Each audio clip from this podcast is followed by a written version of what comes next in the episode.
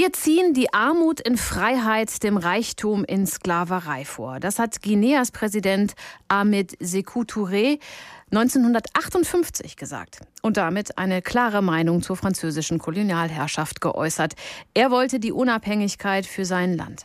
1960 sprang der Funke dann auch auf andere Kolonien in Afrika über. Insgesamt 17 Länder wurden Unabhängigkeit, unabhängig damals, allein 14, die vorher unter französischer Herrschaft gestanden hatten.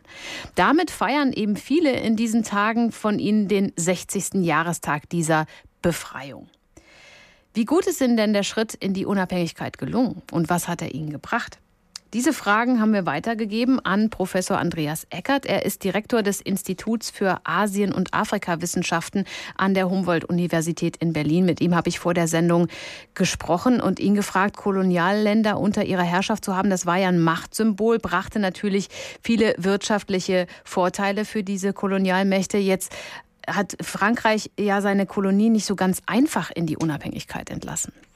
Naja, also es war ein komplizierter Prozess, aber am Ende haben sich jene Kräfte durchgesetzt, die argumentiert haben, es ist eigentlich viel zu aufwendig, Kolonien weiter administrativ zu unterhalten. Und das, was wir von diesen Kolonien wollen, nämlich weiterhin bestimmte strategische Positionen, vor allem aber auch Zugang äh, zu deren Märkten und deren Rohstoffen, das können wir auch ohne formale Kolonialherrschaft leisten. Äh, von daher hat Frankreich dann relativ parallel äh, alle Kolonien in die Unabhängigkeit entlassen, wie man so sagt, hat aber dafür gesorgt, äh, dass das Land weiterhin sehr stark auch die Geschicke ihrer ehemaligen Kolonien mitbestimmt hat. Es gab äh, sogenannte äh, Verträge, die eben ein Mitspracherecht in der Wirtschaft, im Kulturbereich vor allem, aber natürlich auch in der Politik beinhaltet haben. Von daher hat Frankreich schon dafür gesorgt, dass es auch nach dem Ende der formalen Kolonialherrschaft weiterhin ein gewichtiges Wort mitzureden hat. Und im Zweifelsfall dann auch Potentaten unterstützt, äh, wenn sie der Regierung in Paris äh, angenehm waren, oder? Das kann man so sagen. Also die Geschichte äh, der französischen Afrikapolitik nach 1960 ist keine besonders erfreuliche Geschichte. Es gab eben ein enges Netz, manche sprechen gar von mafiösen Strukturen zwischen dem Élysée-Palast zwischen französischen Handels- und Wirtschaftsinteressen und den afrikanischen Eliten. Und das waren in der Regel nicht besonders freundliche Demokraten, sondern durchaus Leute, die auch mit eiserner Hand dann Opposition im Land äh, unterdrückt haben.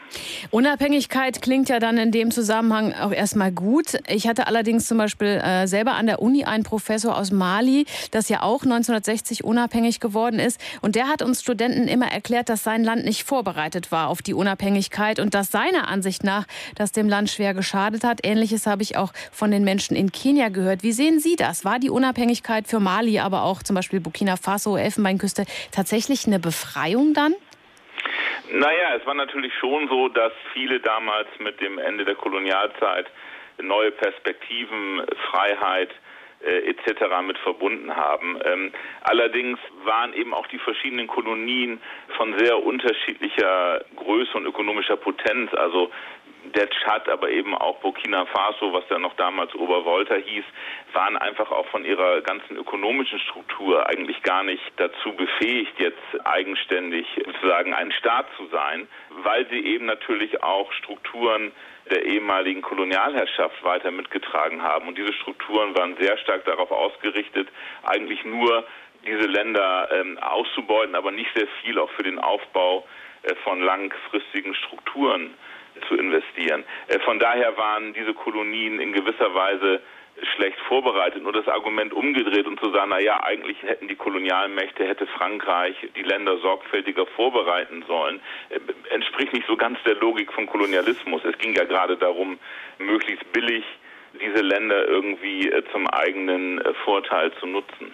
Was hat sich denn jetzt in den Ländern in den vergangenen 60 Jahren verändert? Das hat natürlich schon eine ganze Menge verändert. Natürlich bestimmen jetzt zumindest zum Teil Afrikanerinnen und Afrikaner das Geschick dieser Länder. Ähm, alle möglichen Positionen sind mit Afrikanern und Afrikanern äh, besetzt. International zumindest spielen diese Länder natürlich erstmal eine Rolle, weil sie eigenständig sind und können auf internationaler Ebene natürlich, gerade wenn sie zusammen agieren, durchaus das eine oder andere erreichen. Aber sie haben eben natürlich immer noch schwer mit der Last äh, gerade kolonialer Wirtschaftsstrukturen zu tun, äh, die weiterhin ähm, darauf ausgerichtet sind, Afrika liefert Rohstoffe ne, und ähm, sonst eigentlich gar nichts. Die Länder sind nicht in der Lage oder oft nicht in der Lage, eigenständige Strukturen aufzubauen.